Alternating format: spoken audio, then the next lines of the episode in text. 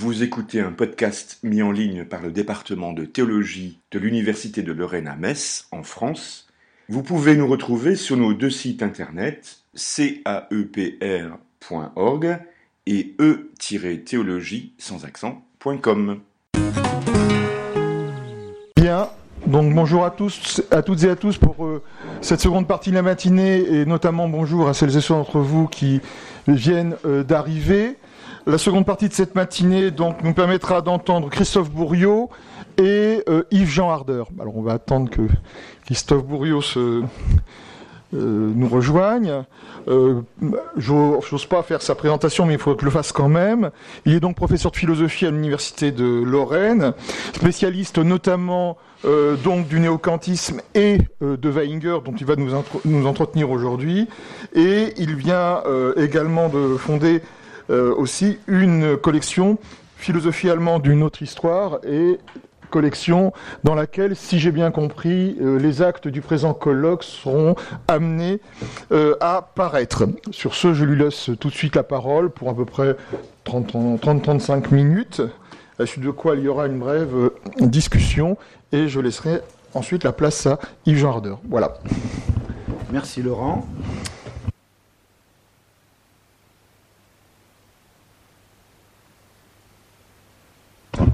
Ah, ça par contre, je savais pas, tu vois. 1, 2. C'est bon. C'est bon. Donc le titre euh, de la conférence, c'est De Kant à Weinger.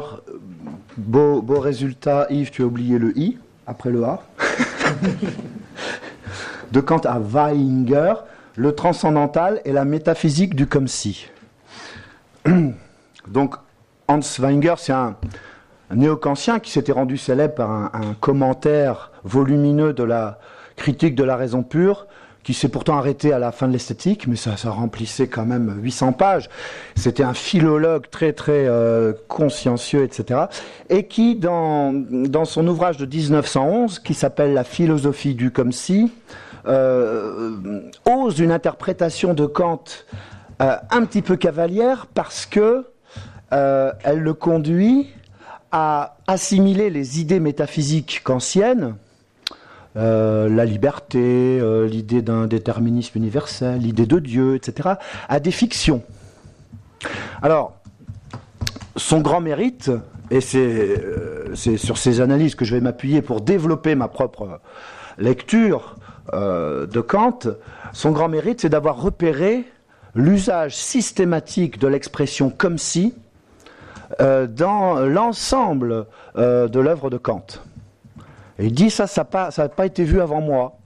Lange, euh, Cohen, Nathorp, ils n'ont pas, pas vu l'importance de l'expression raisonnons comme si, faisons comme si, dans l'œuvre de Kant.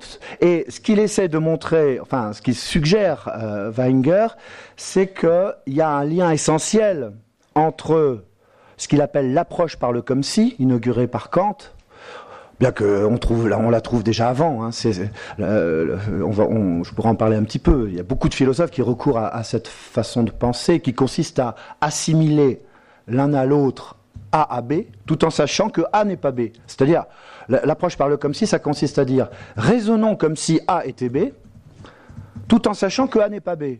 Pourquoi? Parce que on peut en tirer un avantage théorique ou pratique. Par exemple, en mathématiques, euh, on va parfois raisonner comme si la courbe était composée d'une infinité de droites, ou on va raisonner comme si une valeur était différente de ce qu'elle est parce que ça permet de résoudre certains, problèmes. Bon, alors, euh, ce que voit Weinger, c'est que Kant, dans son entreprise de transformation de la métaphysique, hein, euh, il va avoir besoin de cette expression comme si. C'est-à-dire que et c'est l'idée euh, euh, conductrice de l'exposé, Kant transforme la métaphysique, il en fait, selon Wenger, une discipline transcendantale.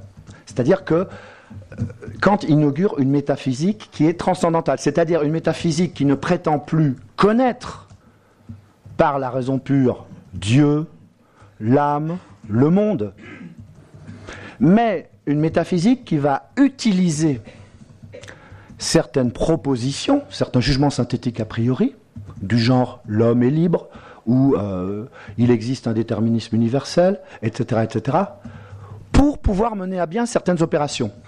Ou encore, à la fin de la dialectique transcendantale, euh, Kant dit raisonnons comme s'il existait un auteur intelligent du monde. Raisonnons comme si la nature avait une unité, etc. etc. Hein. C'est-à-dire que ces propositions métaphysiques, la, nature possède une unité, ou il existe un sage auteur du monde, ne sont pas prises comme des affirmations, mais sont prises comme des conditions de possibilité de la constitution de l'objet scientifique. C'est-à-dire qu'elles servent à mener à bien certaines opérations essentielles à la pratique scientifique. Hein, c'est le premier point qu'on va développer. Le deuxième point, c'est que dans le domaine éthique, on va voir que Kant utilise là encore le comme si et un certain nombre de jugements synthétiques a priori, intégrant le comme si, mais pour rendre possible la production de l'objet, c'est-à-dire les fins bonnes. Hein. C'est-à-dire que, euh, on le verra notamment dans son analyse du souverain bien, Kant a besoin de présupposer un certain nombre de thèses métaphysiques, hein, même de les postuler, pour rendre possible euh, l'objet euh, de l'espérance, c'est-à-dire le souverain, hein, qui donne sens à l'action morale. Donc, dans un tout premier point, je vais euh, revenir sur l'expression comme si. Qu'est-ce que ça veut dire au juste quand on dit raisonnons comme si? Qu'est-ce que c'est, ce que Wenger appelle une, comparative conditionnelle, une proposition conditionnelle, et qu'il distingue de l'analogie réelle. Donc je vais essayer d'expliquer euh, ce que c'est exactement que cette euh, locution, le comme si, et quel type de proposition elle engendre.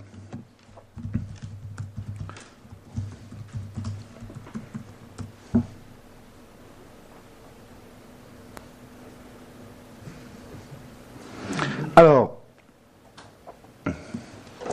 Wenger dit que la locution comme si sert à former une proposition comparative conditionnelle. Par exemple, il, fait référence à Adam Smith, à la richesse des nations, il dit Adam Smith euh, raisonne comme si l'homme était motivé uniquement par le profit il sait très bien que non, qu'il y a d'autres motivations de l'action humaine que le profit. Mais il raisonne comme si c'était le cas. Pourquoi? Parce que c'est plus facile ensuite de déduire les lois générales des échanges commerciaux. Hein. Wenger cite cet exemple en disant que la proposition comparative conditionnelle se distingue de l'analogie réelle. Dans le cas d'une analogie réelle, entre deux choses, le comme introduit une similitude. Par exemple, dans les phrases suivantes, l'organisme de l'homme est comme celui du gorille. Ou encore, les langues germaniques sont organisées comme les langues romanes. Dans cette forme de comparaison, le comme indique qu'il existe des points communs entre l'anatomie de l'homme et celle du gorille surtout dans... Non, je parle Ou encore entre la langue germanique et la langue romane. Concernant ces langues, Wenger rappelle qu'elles ont une origine commune, ainsi que des lois communes de formation, qui expliquent des similitudes. Ici, on peut dire que c'est la similitude qui justifie la comparaison. Et tout le problème, c'est comment justifier une, une comparaison ou une assimilation euh, de deux termes différents. La situation est totalement différente lorsque à la particule, pardon, oui, lorsqu'à la particule comme s'adjoint la particule si. Comme dans les phrases suivantes, je cite les exemples de Wenger, considérant cette courbe comme si elle était composée de droites infinitésimales. Ou encore en référence à euh, Adam Smith, considérant l'homme comme s'il était motivé uniquement par le profit ou en physique, considérant, raisonnant comme si la matière était composée d'atomes. Ici, on ne prétend établir aucune similitude effective entre la courbe et la droite, entre l'homme en général et un être motivé uniquement par le profit. On ne prétend même pas que la matière est effectivement composée d'atomes insécables. Wenger écrit Dans la proposition conditionnelle introduite par le comme si, on pose quelque chose d'irréel, de non avéré, de, ou même de carrément faux, dont on va néanmoins tirer des conséquences utiles. Alors c'est un paradoxe. Comment se fait-il quand, c'est d'ailleurs, oui, c'est sa problématique, comment se fait-il quand, euh, en raisonnant comme si A était B, en sachant que A n'est pas B, ou au moins que rien ne permet de la tester. Alors là, on va voir que ça, on va, ça va devenir un petit peu compliqué, c'est-à-dire qu'il va falloir distinguer deux, deux modalités du comme si. Il y a la première modalité, c'est celle qu'on trouve chez Kant. Par exemple, Kant dit, si on veut juger moralement l'action d'un homme, il, faut raisonner comme s'il était libre. Ça ne veut pas dire que c'est une fiction, la liberté. Il dit, on n'en sait rien si la liberté, dans ce contexte, il dit, on n'en sait rien si la liberté est une propriété de l'homme ou pas. Mais on est obligé, hein, si on veut éduquer son enfant, si on veut évaluer quelqu'un moralement, de raisonner comme si c'était le cas. Alors, l'erreur de Wenger, c'est de dire ah, Kant utilise ici une fiction, il considère la liberté comme une fiction. Alors, il y, a un philosophe qui s'appelle, qui a été évoqué, je crois déjà euh, tout à l'heure, qui s'appelle euh, Eric Adikes, et qui a critiqué, il n'est pas le seul d'ailleurs, hein, qui a critiqué Wenger sur son emploi du terme fiction. Attention, une fiction dans le langage courant, hein, comme dit Goodman, c'est plutôt une idée qui ne dénote rien dans le réel. Hein. Euh, y a, lorsque Kant dit il faut raisonner comme si l'homme était libre, il n'est pas en train de dire la liberté est une fiction, sinon il serait dogmatique. C'est l'argument de, de en disant ah, Wenger n'a pas bien compris euh, le criticisme. Le criticisme, ça consiste justement à ne pas se prononcer sur ce type de propositions qui sont pensables, mais non connaissables. On ne peut pas savoir si l'homme est, par la raison théorique, si l'homme est libre ou non. Hein, alors je renvoie à l'ouvrage de qui s'appelle Kant und die Philosophie des Als-Ob, non, Kant und die Als-Ob-Philosophie de 1927 Hein, euh, écrit Kant würde als ausgesprochenen Dogmatismus verworfen haben, was Weinger als den Höhepunkt der Kritik liefert. Kant aurait euh, reproché comme dogmatisme ce qui constitue le plus haut point de la critique. Ce qui veut dire par là, Kant aurait transformé en dogmatisme, c'est-à-dire euh, ce qui constitue le plus haut point de la critique. C'est-à-dire, si la thèse de Kant c'était euh, les idées métaphysiques n'ont pas d'objet, ce sont de simples fictions, ce serait une thèse dogmatique. Kant ne dit pas ça. Alors maintenant, je reviens à ce qui m'importe ici, c'est de montrer comment, à partir de Kant, et c'est quelque chose qui va se développer chez d'autres auteurs ensuite, les propositions de nature métaphysique, celles qui consistent à faire des synthèses a priori qu'aucune intuition pure ne peut, ne peut étayer, hein, ont un rôle positif euh, dans les différents secteurs de l'activité humaine. Hein. Donc on, peut le montrer en partant des textes de la fin de la dialectique transcendantale, notamment euh, sur l'usage euh, régulateur des concepts purs de l'entendement. Hein. Kant soutient qu'il est théoriquement fécond de raisonner comme si la nature était l'œuvre d'un auteur intelligent. Hein euh, un peu plus loin, on va voir pourquoi. Il déclare qu'en tant que savant, nous devons raisonner comme si la nature était soumise à un déterminisme universel, hein, comme si on pouvait expliquer un phénomène par une cause, elle-même explicable par une cause, jusqu'à l'infini, sans jamais avoir à recourir à des causes surnaturelles. D'autre part, il dit que ou raisonner comme s'il y avait une unité dans les productions de la nature, par exemple dans la psychologie humaine, ça, permet de faire certaines découvertes. Reprenons ces trois exemples. Premièrement, pourquoi raisonner comme si, je cite, toute organisation dans le monde était issue de l'intention d'une raison suprême hein A686, B714, Kant nous dit c'est, c'est profitable Hein, euh, c'est avantageux de raisonner comme si toute organisation du monde était issue de l'intention d'une raison suprême. Il explique pourquoi. La loi de l'unité systématique veut que nous étudions la nature comme si on pouvait partout découvrir, à l'infini, une unité systématique et finalisée au sein de la plus grande diversité possible. Hein, nous verrons que la notion de finalité, c'est aussi quelque chose, c'est une proposition métaphysique Hein, raisonnons comme s'il y avait une finalité dans la nature qui va lui servir à la fois à penser le vivant par opposition à la machine, mais qui va lui servir aussi à penser l'histoire. On, verra plus tard, Kant dit, si on veut comprendre quelque chose dans l'histoire de l'humanité, hein, qui apparaît, euh, on dirait une folie, un chaos désordonné, on est obligé de, de raisonner comme si la nature avait un dessin. Hein, comme si la nature se servait des conflits, des, guerres, pour permettre, pour inciter les hommes à développer l'ensemble de leurs dispositions naturelles. Donc on va voir que ce que j'appelle la métaphysique du comme si de Kant a un statut strictement transcendantal, c'est-à-dire qu'elle contient l'ensemble des propositions qu'il faut nécessairement supposer ou, dont il faut provisoirement feindre l'objectivité pour pouvoir atteindre tel ou tel but rationnel. Euh, l'idée d'un Dieu comme auteur intelligent, Vernünftiger Urheber, Hein, reçoit, selon Kant, un usage méthodologique, au sens où, elle guide la pratique du chercheur. Euh, d'autre part, euh, dit Kant, l'idée métaphysique d'un déterminisme universel hein, sert à assurer une certaine rigueur méthodologique.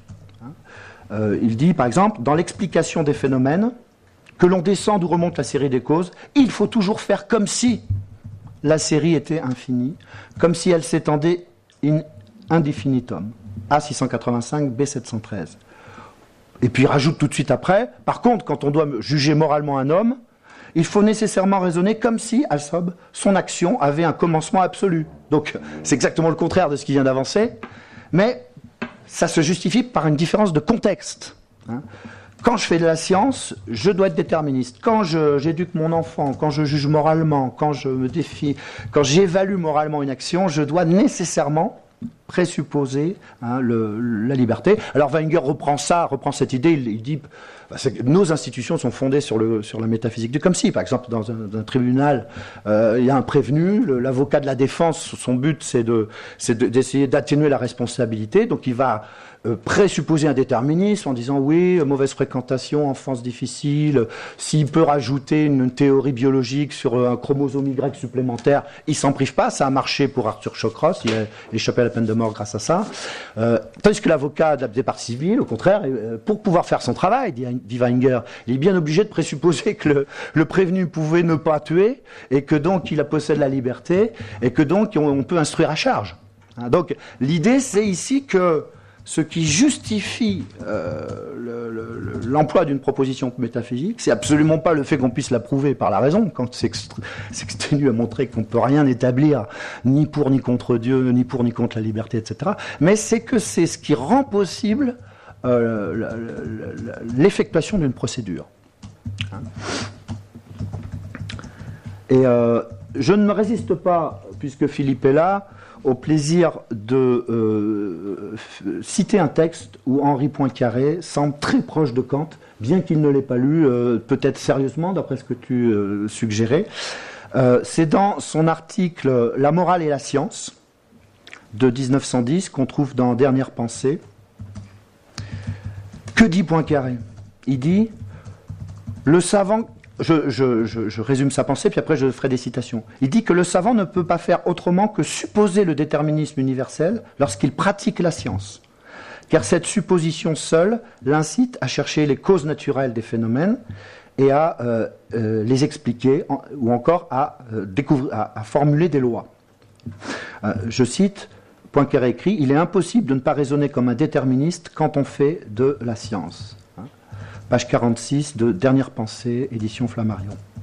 Mais peu après, euh, il dit que, euh, de la même façon, on ne peut pas euh, s'empêcher de raisonner comme si on était libre en tant que citoyen qui avons à assumer des responsabilités.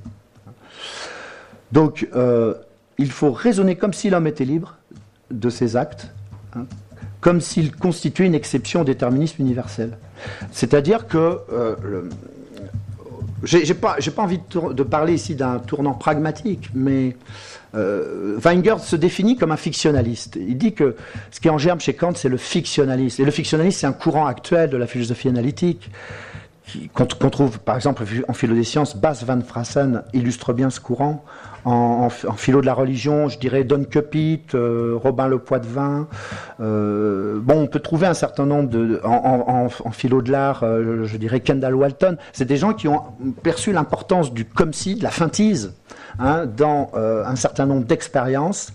et le fictionnalisme est le terme que Weinger invente pour qualifier cette manière de penser. Et il veut se démarquer du pragmatisme de James. Il dit c'est pas la même chose que le pragmatisme. Pourquoi? Parce que ce que je veux montrer, moi, Weinger, dans la philosophie du comme si, alors ça, il le dit dans la préface de la traduction de son livre par Carl Ogden. Ogden euh, a, traduit en anglais la version populaire de la, philosophie du comme en 1924. Hein. Euh, et, dans la préface, Wenger, qui déjà on lui disait oh votre truc c'est une forme variante du pragmatisme, il dit non je suis pas un pragmatiste parce que moi je montre qu'il y a des idées qui sont des fictions mais qui ont une utilité théorique très importante, et mais pour autant elles sont pas vraies. en, se basant sur des idées qui sont en toute rigueur fictionnelles, par exemple Adam Smith qui raisonne comme si l'homme était motivé uniquement par le profit, eh bien on obtient des résultats positifs sur euh, les, lois des, échanges commerciaux, qu'il faudra ensuite affiner. Mais le fait qu'on obtienne des résultats efficaces, ça prouve pas que l'idée de départ est juste. Et il dit, par exemple, c'est pareil, en mathématiques, il y a certaines équations, pour les débloquer, tu vas, rajouter, tu vas fausser les données du problème, tu vas rajouter une quantité positive de chaque côté de l'égalité, ça va permettre de simplifier, et ensuite, tu, réduis ces, chiffres ou ces quantités que tu as ajoutées à zéro. Pour corriger, euh, pour éviter que le résultat soit faux. Donc, le fait d'utiliser des, fictions dans un raisonnement et l'efficacité de cet usage des fictions ne prouve pas, comme semble dire, James dans le pragmatisme, que euh, ces idées opportunes sont vraies. Il y a des idées qui sont vraies et qui sont infécondes, dit Wenger, et des idées qui sont fictionnelles et qui sont extrêmement fécondes. Donc on ne peut pas établir, comme semble le faire euh, euh, le, James dans le pragmatisme, une collusion entre l'idée utile et l'idée vraie. Hein. C'est pour ça qu'il crée le mot fictionnaliste. Moi, je ne suis pas un pragmatiste, je suis un fictionnaliste. le fictionnaliste, ça consiste à, défendre l'usage d'idées qui sont fictionnelles. Alors, bien sûr, il y a une ambiguïté sur le mot fictionnel. Puisque, euh, qu'est-ce que ça veut dire une fiction? Euh, euh, Tantôt, ça désigne une idée fausse. Par exemple, un cercle carré, c'est une idée fausse. Tantôt, ça désigne une idée qui consiste en un, écart par rapport à la réalité ou une supposition euh, qui, n'est pas forcément absurde, comme dans le cas du cercle carré, mais qui est euh, inexacte. Par exemple, l'homme mue uniquement par le profit. Hein. C'est une supposition qui est inexacte, mais qui n'est pas absurde, logiquement. Et enfin, euh, il y a des fictions qui sont de simple construction mentale, mais dont on ne peut pas savoir si elles sont vraies ou fausses.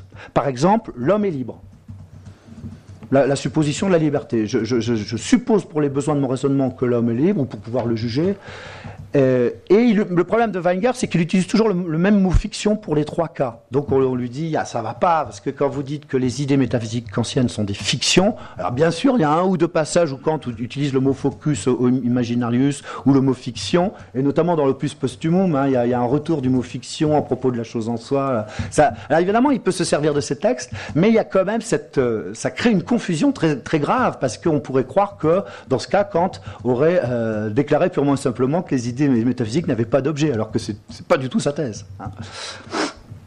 Alors, ce que je voudrais montrer euh, dans, le deuxième moment, dans un deuxième moment, c'est que euh, euh, le comme si intervient aussi bien dans la, philosophie critique de Kant, de manière capitale, hein, qui n'a pas été bien, bien vue d'après Wenger, mais elle intervient aussi dans, dans sa réflexion sur le droit, dans sa théorie de l'histoire, dans sa théorie de la paix. Hein, Kant nous dit comportons-nous, hein, on verra le texte tout à l'heure, comme si la paix devait se réaliser un jour. Cette idée fut-elle une chimère? Nous devons, il dit que c'est un devoir. Nous devons nous comporter comme si nous pouvions un jour atteindre la paix, comme si nous pouvions œuvrer à un droit international qui garantisse la libre coexistence des États, etc. Même si c'est une fiction, même si c'est une chimère, c'est nécessaire de présupposer cette thèse pour pouvoir guider notre action, donner sens à notre action. Alors, je, tire l'attention sur quelques expressions utilisées dans, les fondements de la métaphysique des mœurs. Euh, agis comme si la maxime de ton action particulière devait être érigée par ta volonté en loi universelle de la nature. Wenger dit qu'il faut faire très attention à l'expression comme si. C'est-à-dire que l'impératif catégorique nous enjoint d'opérer une feintise, un faire comme si qui permet seul d'engendrer une expérience de pensée. Hein. Imaginons que tout le monde utilise la même maxime d'action que moi dans les mêmes circonstances. Par exemple, je sais pas moi, est-ce que je peux mentir pour me tirer d'embarras? Ben, raisonnons comme si tout le monde en faisait autant. Faisons comme si tout le monde en faisait autant. Euh, on voit bien que euh, euh, si je peux continuer d'appliquer ma maxime dans un monde où tout le monde l'applique, alors elle a une valeur morale, dit Kant. Hein. Mais dans un monde où tout le monde pratiquerait le mensonge, je ne pourrais pas continuer à mentir, parce que mon, mensonge ne serait pas cru. La confiance entre les hommes serait sapée, et mon mensonge n'aurait aucune efficace. Hein.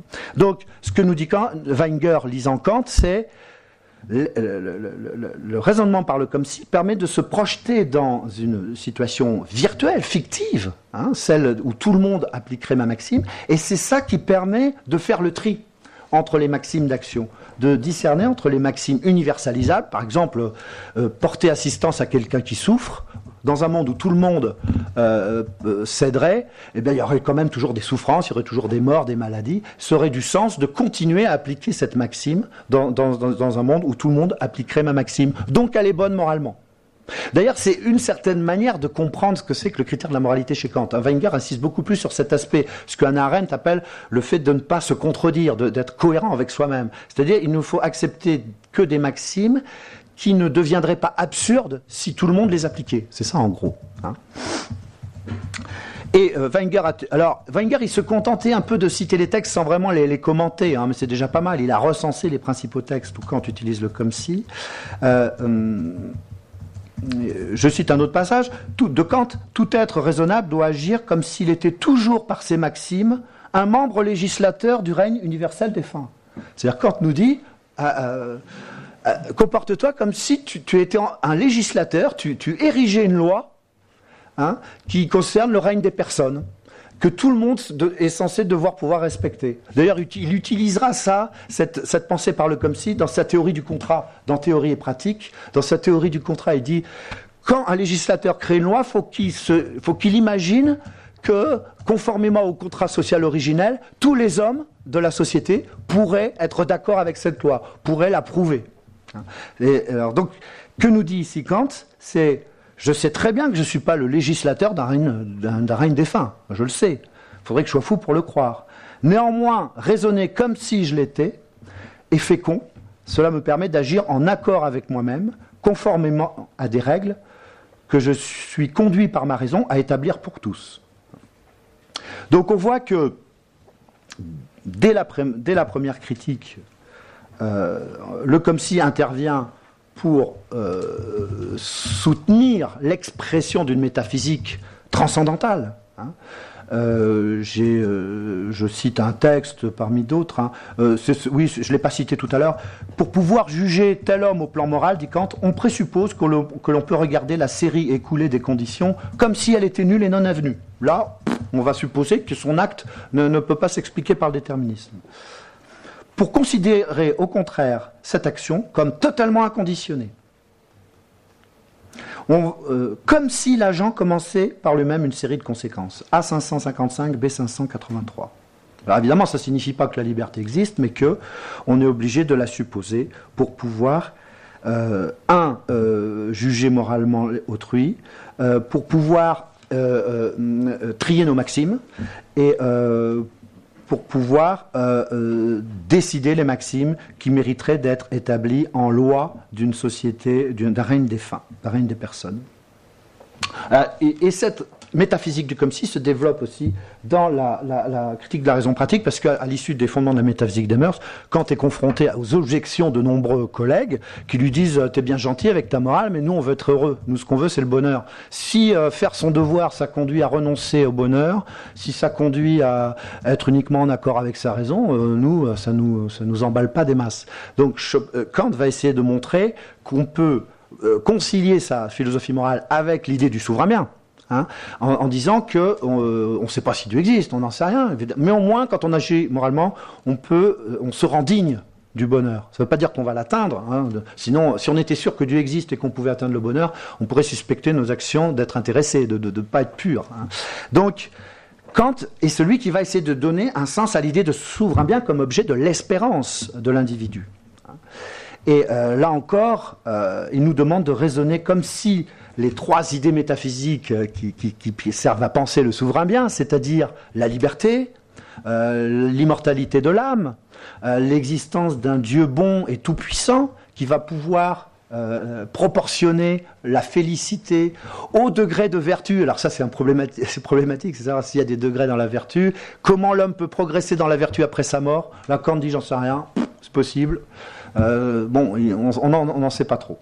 Là où il sera beaucoup plus euh, péremptoire, c'est dans sa réinterprétation de l'exégèse biblique. Et là, on va voir qu'il y a Kant dérape, à mon sens, complètement, puisque sa thèse va être euh, si je ne peux pas donner un sens métaphorique aux dogmes religieux, eh bien, il faut les laisser tomber au profit de ma propre philosophie morale. On verra que la thèse de Kant, à mon avis, dans la religion dans les limites de la simple raison et dans le conflit des facultés, consiste à dire si je ne peux pas ramener religieux, par exemple l'existence du démon, à la formule comme si, on peut se représenter le mal comme si un démon nous tentait. Là, ça va, dit Kant. On, peut accepter le dogme, il est compatible avec ma philosophie morale. Par contre, il y a des dogmes où c'est pas possible. Par exemple, le dogme de la grâce, le dogme du péché originel. Là, dit Kant, on peut même pas leur donner un sens métaphorique. On peut même pas utiliser le comme si pour tenter une conciliation. Et il écrit dans le, conflit des facultés. En cas de conflit, de contradiction entre le dogme religieux et la raison pratique, il faut non seulement vous pouvez, mais vous devez toujours trancher en faveur de ma philosophie morale. Le ministre des cultes, Völner, son sang n'a fait qu'un tour, lui a envoyé une lettre euh, très virulente, hein, que je vous lirai tout à l'heure si j'ai le temps, en lui disant là, vous, vous la fermez, vous arrêtez les bêtises, sinon on vous, on vous supprime votre poste. Avec l'appui de Frédéric II, qui était moins plus despote, mais moins éclairé que le précédent, qui disait faut arrêter. Là, vous prenez pour qui? Vous croyez que c'est vous qui allez quand euh, trancher les conflits, les, débats exégétiques euh, par votre philosophie morale? Euh, C'est vrai que nous, on est très aujourd'hui très complaisant avec Kant. On dit c'est bien, c'est la laïcité, c'est il a inspiré Ferry, Barney, tout ça, tous les républicains. Mais à l'époque, ça paraissait un peu fou, quoi, cette prétention de pouvoir trancher les, les, questions d'exégèse au bénéfice de la raison pratique telle que lui la concevait. Donc je, vais donner d'autres exemples ici, hein, si je ne me rends pas compte du temps. Je, vais donner quelques autres exemples pour illustrer cette idée que la, la métaphysique devient une discipline transcendantale. Non pas qui permet de connaître des objets, Hein, comme la métaphysique spéciale qu'avait thématisé Suarez, cosmologie rationnelle, psychologie rationnelle, théologie rationnelle, non pas une euh, discipline qui permet d'atteindre une connaissance des étangs suprasensibles, mais euh, un, ensemble de propositions, hein, une sélection de propositions qui sont euh, pertinentes comme moyen d'atteindre des buts rationnels. Alors, pour le, je, me contente donc de rappeler que euh, dans la philosophie pratique, dans la critique de la raison pratique, euh, Kant nous demande de raisonner comme si la liberté, Dieu et, l'immortalité de l'âme euh, avaient une objectivité, parce que c'est ce, qui permet d'envisager le souverain bien comme récompense du juste après la mort. Ce sont des suppositions qui donnent sens à notre effort d'accomplissement moral et, dont nous devons donc feindre l'objectivité. Mais alors cette pensée par le comme si, on la retrouve aussi euh, de manière éclatante dans la troisième critique. Alors, je vais laisser de côté euh, les passages où Kant dit, euh, par exemple dans le paragraphe 5, dans le paragraphe 9 de, l'analytique du beau, il dit, quand nous jugeons quelque chose est, est, belle, tout se passe comme si le beau était une propriété de l'objet. Il le dit à plusieurs reprises. Euh, ça, évidemment, sa thèse, c'est que le beau n'est pas une propriété de l'objet, mais euh, il y a quelque chose dans l'expérience esthétique, dans euh, l'agréable. Bon, t'aimes pas les huîtres, c'est pas grave. Mais quelque chose me plaît, je trouve ça beau. J'ai une prétention à, vouloir partager mon sentiment, comme si c'était une propriété effective de, l'objet. Là, là, le comme intervient pour rendre compte de la nature de, l'expérience esthétique, de la prétention qui est impliquée dans l'expérience esthétique.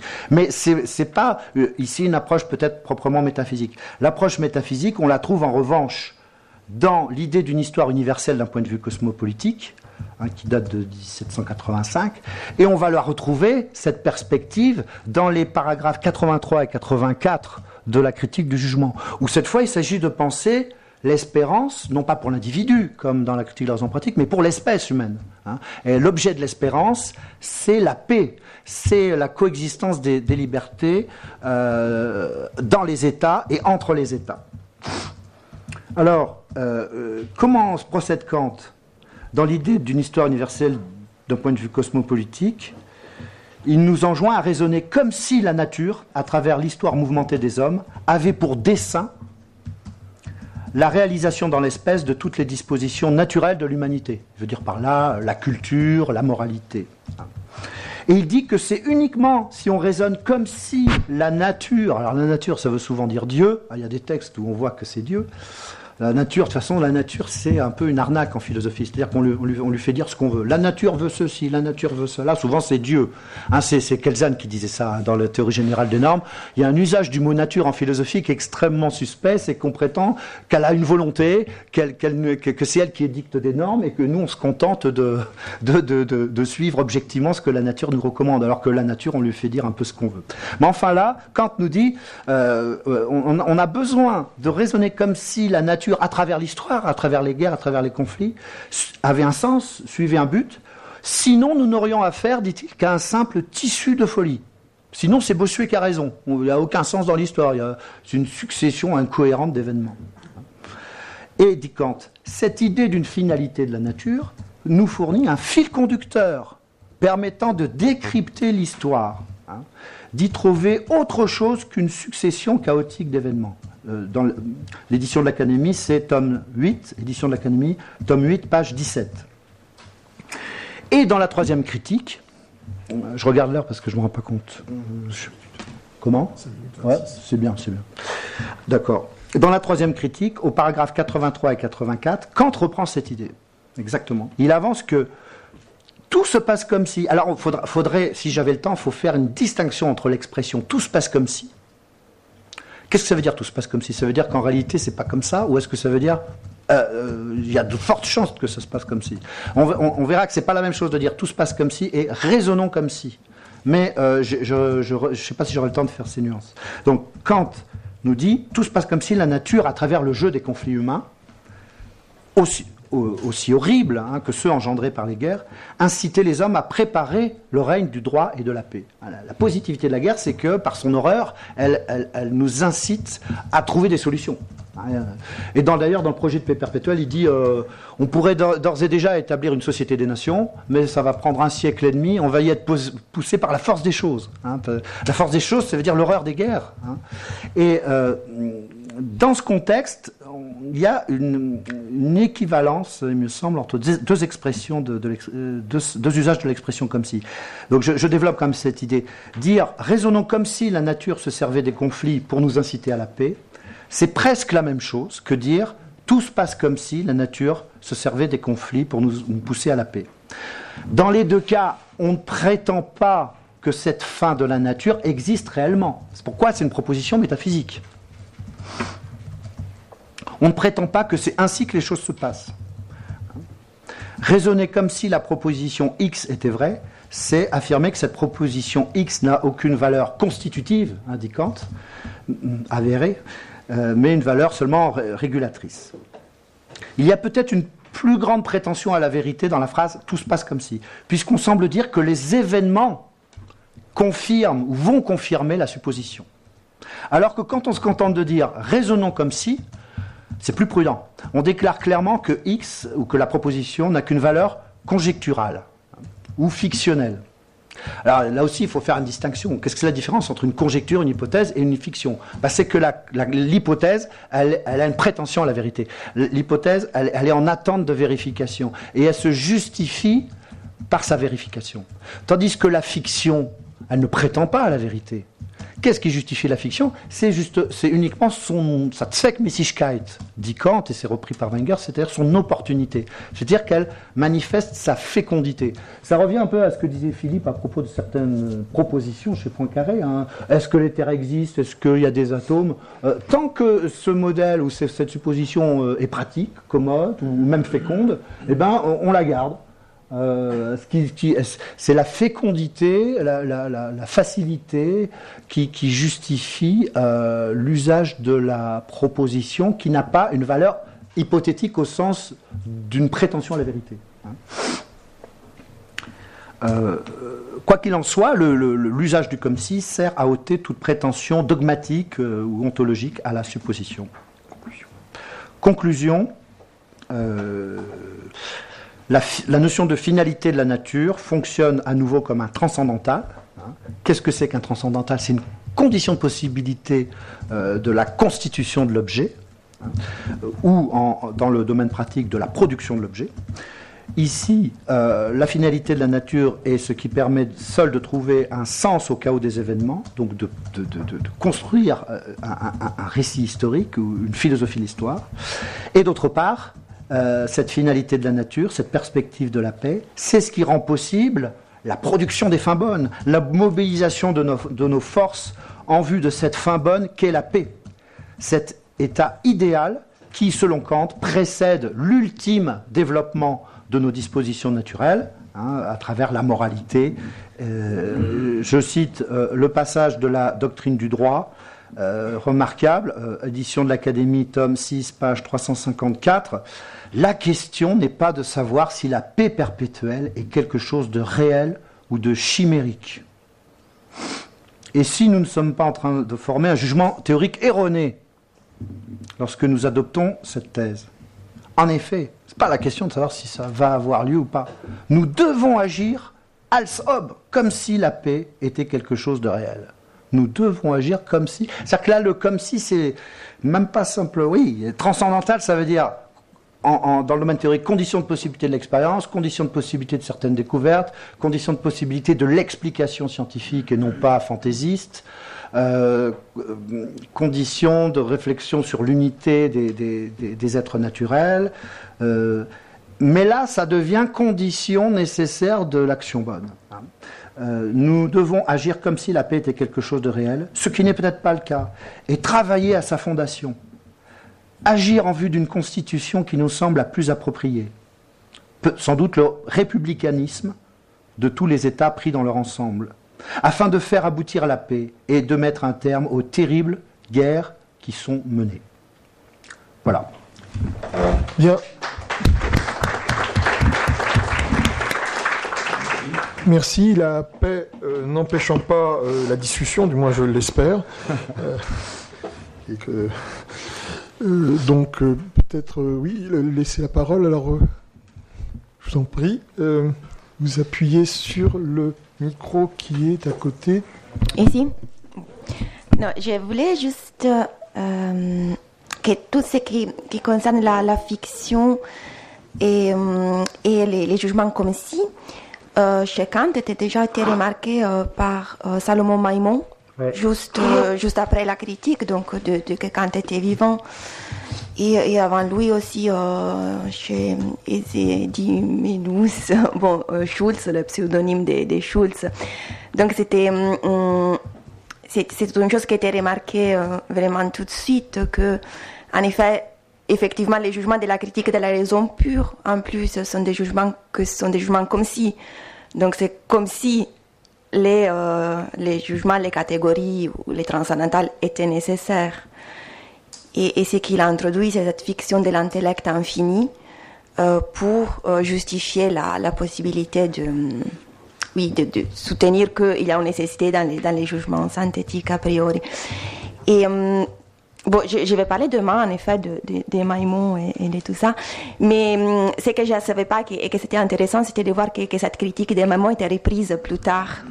Parce que j'ai pensé que c'était resté un peu hum, juste euh, la critique faite par, par Maïmon, de, voilà, les, jugements de la critique sont des jugements comme si. Et donc la critique de la raison pure est comme si elle était vraie, mais, elle n'est pas.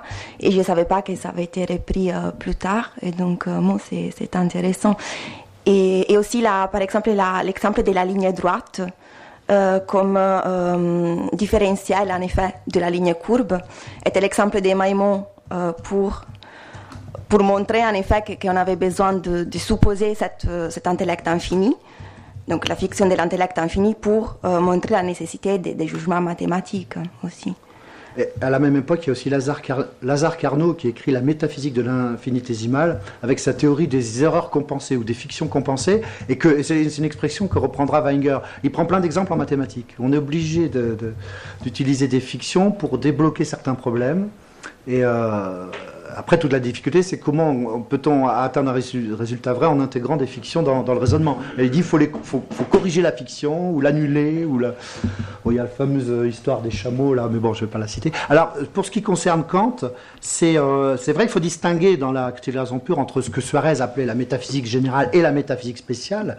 Euh, euh, la métaphysique générale, c'est ce que Goclenius a, appelé l'ontologie hein, dans son Lexicon Philosophicum de 1637. C'est la théorie de l'être en tant qu'être, la théorie de, l'étang.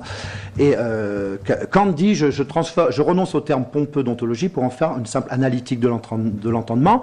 Et il va développer une ontologie au sens d'une métaphysique générale, c'est-à-dire d'un ensemble de principes métaphysiques de l'entendement qui servent à constituer euh, l'objet de la science, euh, à la fois les principes de l'entendement pur et dans les premier principe métaphysique de la nature, il énonce un certain nombre de, propositions de type métaphysique, mais qui relèvent, d'après moi, de ce que serait appelé euh, la théorie de l'étang ou la, métaphysique générale. À, côté de ça, il y a la métaphysique spéciale qui, elle, porte sur des entités spéciales, Dieu, l'homme, le monde, et qui euh, prétend atteindre des vérités par le raisonnement pur.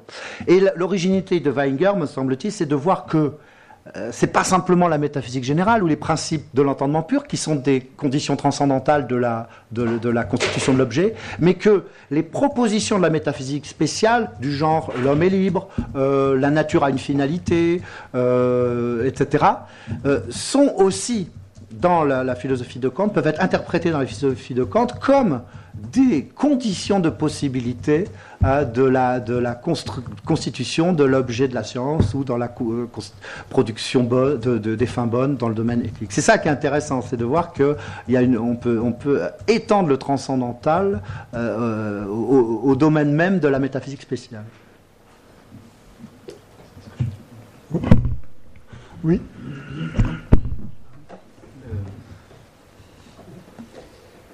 Oui, je voudrais euh, prolonger la, question de la distinction entre métaphysique générale et métaphysique.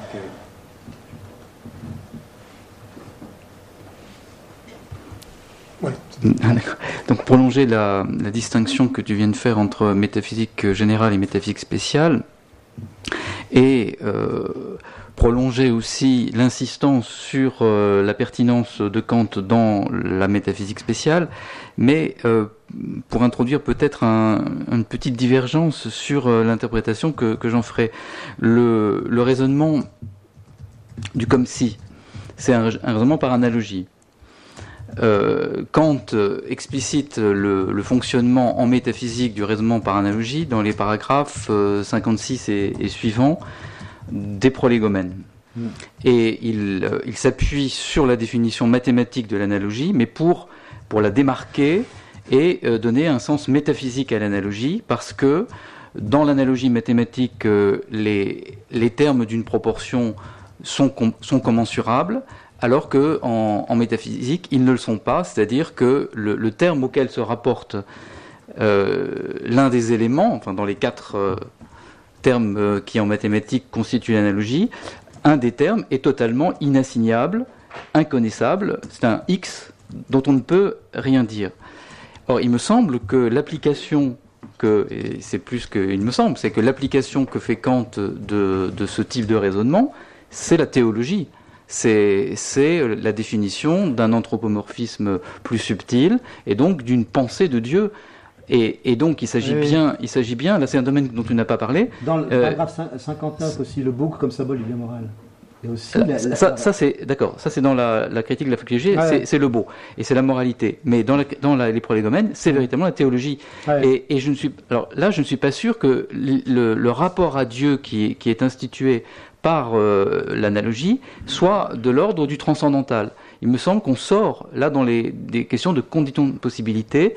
Il s'agit de, mon interprétation, de faire droit au besoin fondamental de la raison de transgresser euh, les limites de l'expérience et non pas de simplement constituer un objet euh, possible qui soit un objet dans l'expérience ou hors de l'expérience. Donc euh, tout à fait d'accord pour pour l'insistance sur la métaphysique spéciale, qu'on a tendance en général à, négliger ou à considérer comme, une sorte d'annexe de la philosophie morale, la, la philosophie pratique, hein, les, postulats de la, raison pure, mais, mais néanmoins, euh, il y a bien ouvert, alors je reconnais dans des textes assez, assez rares euh, chez Kant, l'idée d'une pensée théologique. Oui, de toute façon, euh, tu as raison, oui, c'est vrai. C'est-à-dire que euh, Kant, euh, c'est de l'ordre du pensable, tu es d'accord? C'est de l'ordre du non pas du connaissable. Et effectivement, Kant a, besoin de faire droit à cette perspective théologique. Alors, la question, c'est de savoir si c'est si simplement quelque chose que l'on peut penser sans contradiction, ou s'il y a chez lui une prétention à donner à ce genre d'idée une, objectivité. Wenger lui-même dit qu'on ne sait pas, parce qu'il y, a des textes qui vont dans un sens, d'autres dans l'autre. Je voudrais juste apporter une toute petite précision par rapport à ce que j'ai dit, c'est que euh, l'idée de Wenger qui me semble juste, c'est que Kant ne, ne, savait pas ce qu'il faisait, il ne se rendait même pas compte qu'il il, était en train d'établir une métaphysique du comme si. Donc, euh, on peut reconstituer cette thèse à partir de ce qu'il a fait, mais il n'a pas vraiment thématisé vraiment euh, ce point-là. C'est sûr. Après, c'est à nous de. Non, mais je suis d'accord avec la nuance que tu apportes. Oui, tout à fait. Oui. Alors une dernière. Non, je suis désolé. Une dernière question, peut-être.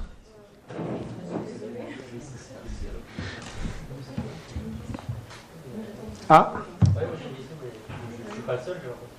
Mais comme tu es galant, tu vas. Tu vas... non, tu pourras la poser, la poser après. Ah, t'étais, étais proms? Non, mais c'est pas grave. Il y a... Ah Ça marche pas, donc tu as du bol.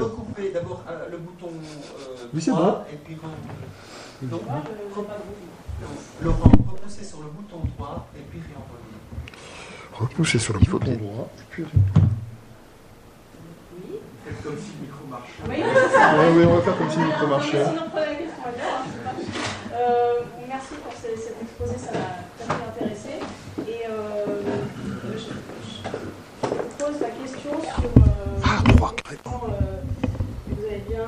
Commenter cette idée de, feindre, d'accepter certaines thèses, euh, enfin du statut du transcendantal comme euh, fait de feindre d'accepter certaines thèses pour pouvoir opérer certaines opérations, etc. Et ce qui m'intéresse, c'est en fait le sens du pouvoir. Je me suis enfin, interrogée pendant que je vous écoutais.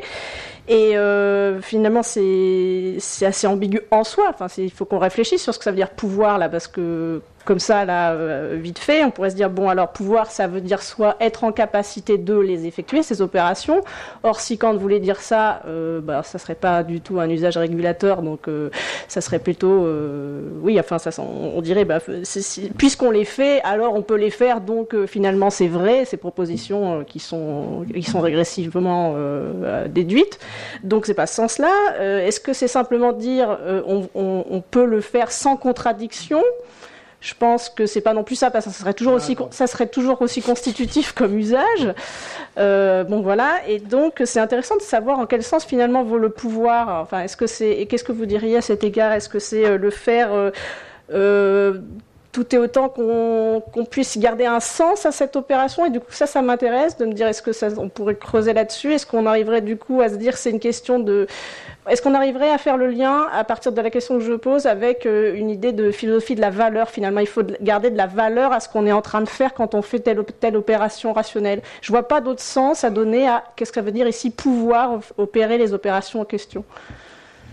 Merci. Peut-être qu'il faut distinguer différents cas. Euh, plupart des cas, Voilà. Pour, pour, pour, pouvoir juger moralement euh, l'homme en question, il faut euh, raisonner comme si euh, il, commençait absolument une série d'événements. Par contre, là où vous avez raison, il y a d'autres cas de propositions métaphysiques où on se demande si ce sont des conditions nécessaires, irremplaçables de possibilités, ou si on pourrait en trouver d'autres. Par exemple, trouver, interpréter l'histoire rationnellement. Est-ce qu'on est, nécessairement obligé de supposer une finalité euh, de la nature pour pouvoir penser rationnellement l'histoire. Euh, il y, a des philosophies de l'histoire qui ne, qui, il, y a, des manières de penser l'histoire qui, qui font l'économie de cette euh, présupposition. Donc, moi je dirais que dans la majorité des exemples que j'ai cités, euh, c'était d'ailleurs le, propos de l'exposé, c'est de montrer que les, propositions ont une valeur transcendantale, et transcendantale, ça veut dire condition de possibilité de.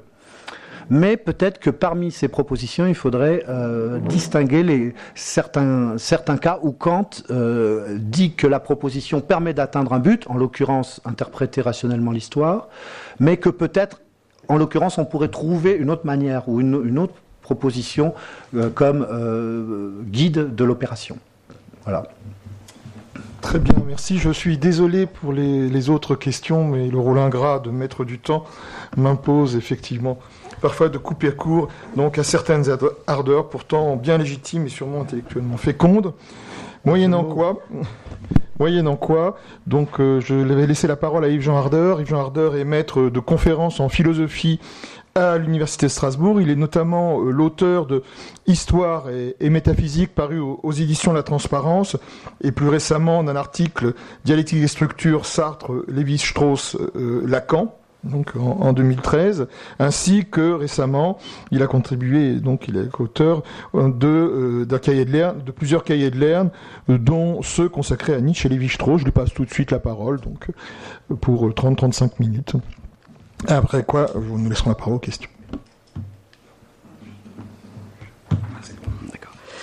Euh, donc, euh, je vais traiter de la question existe-t-il ou y a-t-il un transcendantal anthropologique Et il y a deux manières d'entendre cette question. Une qui porte sur le statut de l'anthropologie et, une autre qui porte sur le statut du transcendantal. C'est-à-dire, première manière, y a-t-il des conditions de possibilité de l'anthropologie qui ont un statut transcendantal? Et euh, les catégories qui sont tenues pour transcendantales ont-elles un fondement anthropologique? Donc la première euh, question porte sur le statut ontologique du transcendantal. Pardon, la, première question porte sur le statut scientifique de l'anthropologie. La notion de transcendantal est liée à celle de nature, nature formelle, telle qu'on la rencontre dans les sciences de la nature, est-il possible d'étendre ce concept de nature à l'anthropologie et donc abolir la différence entre la nature et l'histoire, la nature et la culture? Et ce n'est qu'à la condition de cette abolition que euh, la possibilité de poser euh, la question du statut d'ontologique et donc euh, du statut transcendantal de l'anthropologie est possible. Et cette question, on peut dire qu'elle est euh, donc ce, rapprochement entre l'histoire et la culture, elle est entre l'histoire et la nature, entre la culture et la nature, elle est faite par Durkheim qui euh, considère qu'on peut traiter les, faits sociaux comme des choses, c'est-à-dire euh, les étudier selon les méthodes des sciences de la nature. La première question porte, au contraire, la, pardon, la deuxième question porte, inverser les choses. La, deuxième question porte sur le statut ontologique du transcendantal, c'est-à-dire que signifie la définition de l'entendement comme entendement humain Que veut dire humain? Et la question de l'homme devient, en ce sens, comme elle l'est déjà chez Kant, la question centrale de la philosophie transcendantale. Alors, ce que je voudrais montrer, c'est que ces deux questions sont liées. Il y a en effet un cercle. Pour que l'anthropologie soit la source du transcendantal, c'est-à-dire des structures fondamentales de l'interprétation du monde qui orientent la formation des concepts, il faut que le transcendantal soit logé au cœur de l'humain. Autrement dit, si l'anthropologie a un statut transcendantal, alors elle n'est plus une science régionale, elle est la philosophie transcendantale. Et euh, mon examen procédera en trois étapes. La première étape euh, qui sera simplement ébauchée pour ne pas prolonger trop longtemps mon exposé portera sur la réponse de Kant, des réponses négatives aux, deux questions. Il n'y a pas d'anthropologie transcendantale et le transcendantal n'a pas de statut anthropologique. Puis j'introduirai en, deux étapes successives euh, l'élément anthropologique. La première étape s'appuiera sur euh, Durkheim et montrera en quoi, dans une certaine manière, la sociologie se substitue à la philosophie transcendantale, c'est-à-dire répond aux questions que la philosophie transcendantale pose. Et il restera à déterminer si cette substitution de la sociologie à la philosophie transcendantale n'est pas l'extinction de la problématique transcendantale elle-même. Et dans, dans un deuxième temps de l'introduction de l'anthropologie, c'est-à-dire dans un troisième temps de mon exposé, j'essaierai de montrer comment la véritable philosophie transcendantale n'est pas la sociologie, mais est l'anthropologie structurale telle que la conçoit Lévi-Strauss.